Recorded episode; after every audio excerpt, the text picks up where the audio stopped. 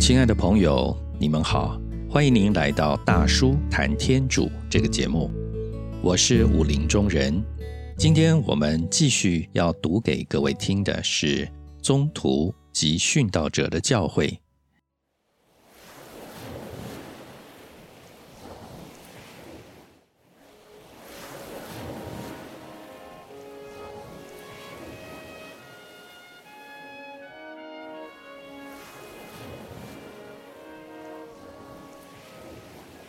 宗徒及殉道者的教诲，第一章第十一节：安底约基城。安底约基是罗马帝国叙利亚省的省会，当时在全帝国中位列第三或第四，其重要性于此可见。安底约基城建于公元前三百年，先后经塞琉西亚朝历代君王扩展修建。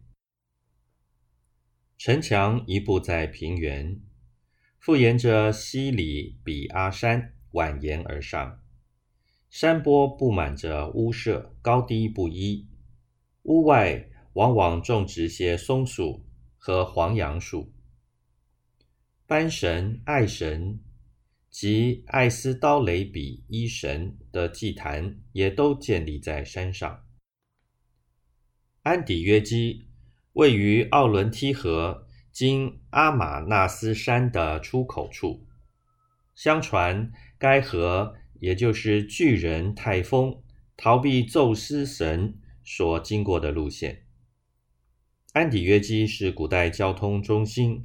桥梁水道极为便利，骆驼队从巴尔贝克、巴尔麦拉吉美索布达比亚带来各项的商品，再由本城码头或是附近的塞琉西亚港以罗马船舶转运往各地。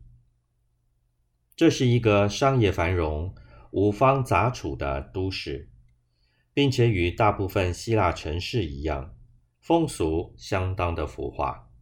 当时在近东有很多与安底约基相同的万商云集的都市。在安底约基，犹太侨民很多，并且他们居住的年代也很久。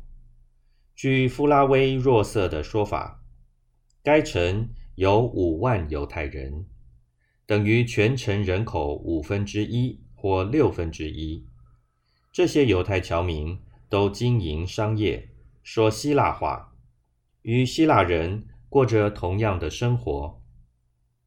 但是他们都保持宗教信仰。在城内共有四个会堂，由一位犹太人长老管理，所以当地犹太侨民却是非常团结的。在安底约基的犹太侨民中间，如同在别处一样，信德的种子很早就已经散播了。那些由于斯德旺事件掀起的教难而逃散的人们，到了腓尼基、塞浦路斯岛和安底约基城，他们仅仅向犹太人宣扬圣道。可是后来，也有几个原籍是塞浦路斯岛和基勒纳的人来到了安底约基，和希腊人交谈，向他们宣讲耶稣的福音。天主的手援助他们，许多人信从了，归向了上主。因此，在初期教会的基本问题。就是基督圣教的大同主义与犹太人的个体主义，两者之间该是选择哪一个的问题。这个问题便在安底约基城获得了正式的解决。原来在安底约基的教会里，教友固然也可分为两种：一种是说犹太话的教徒，一种是说希腊话的教徒。可是他们中间保持着极友好的关系。比起在耶路撒冷的两派教友，他们的关系更加密切，因为他们在当地仅占有少数，大家都是在异乡做客，休戚相关，感情当然比较融洽。从圣保禄写给加拉达人的信里面，我们知道，他说他们在一起吃饭。这就是说，人们在那里并不十分注意犹太法律的取节规则。当安底约基教务发展的消息传到耶路撒冷以后，安底约基犹太侨民这种比较开通的态度，是否使耶路撒冷教会感到焦虑不安呢？人们是不是担忧安底约基的事件？将重新惹起与凯撒利亚事件同样的恐惧不安呢？还是人们以喜悦的心情对于福音在安底约基的成功表示欢迎？这些都是只是我们的假设罢了，我们根本无法臆断。总之，耶路撒冷教会决定派遣一名代表赴该地视察实际的情形。他们选派的代表便是称为巴尔纳伯，也就是安慰之子的若瑟。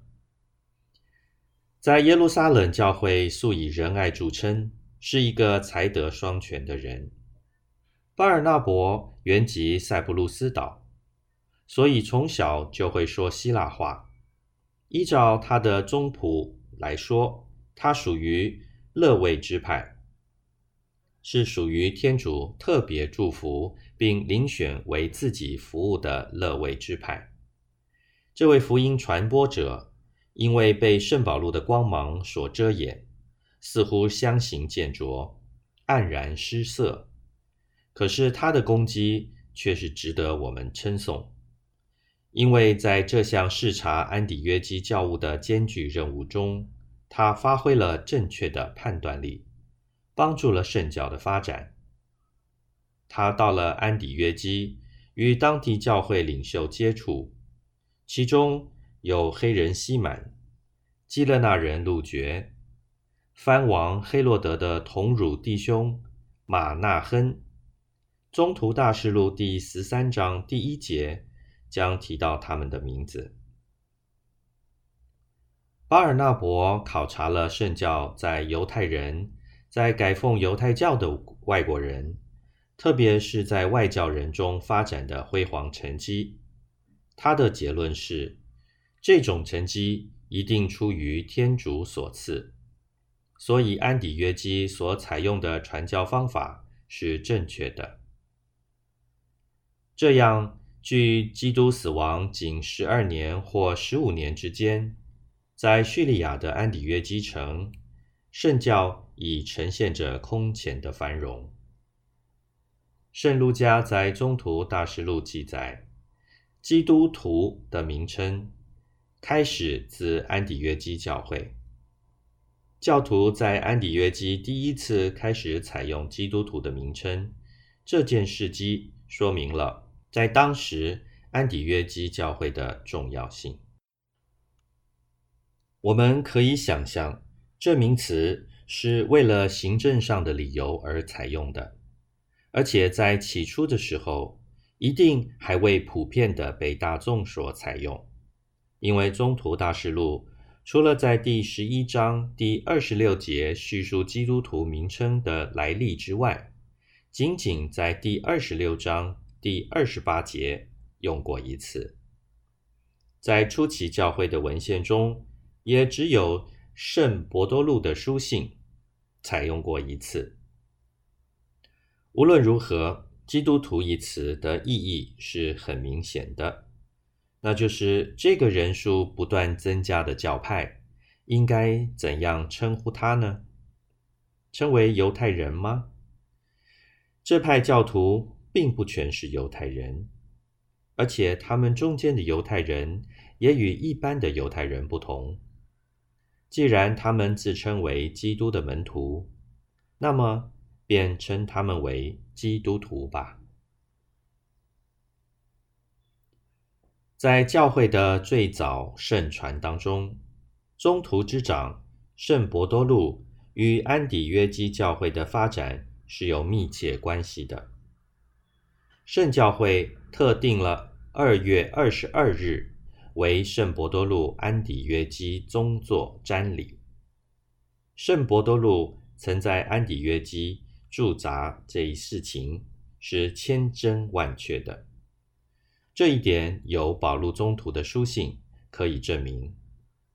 我们能假定，黑洛德雅格利巴开始迫害教会以后，伯多禄。便往奥伦梯河流域避难，并且将他的宗座树移往安底约基，由耶路撒冷而安底约基，由安底约基而罗马。